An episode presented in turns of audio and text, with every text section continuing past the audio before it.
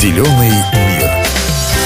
Земля наш дом, но часто ли мы задумываемся о том, что происходит с ним и какое влияние на него оказываем мы, люди? Я Наталья Юнош-Михайлик. Сегодня попробую разобраться, как научиться сокращать отходы. Ведь даже небольшие изменения в быту человека могут иметь большое значение для экологии.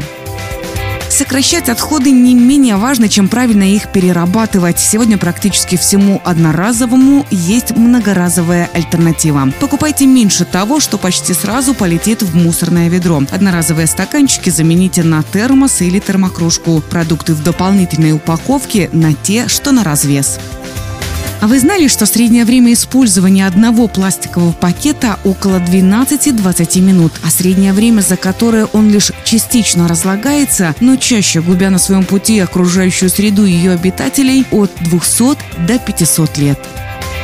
Станьте проводником в мир экологической жизни для коллег. Откажитесь от лифта в пользу лестницы. Не забывайте выключать компьютер в конце рабочего дня. Берите с собой многоразовые ланчбоксы и термокружки. Все удивятся, как преобразится офис, если предложить заняться его озеленением. Начать коллективно разделять мусор на бумагу, пластик и стекло. А представляете, как удивится руководство, если предложить проводить в хорошую погоду совещание, например, в ближайшем парке. Смена рабочей обстановки не только улучшит самочувствие, но и повысит продуктивность.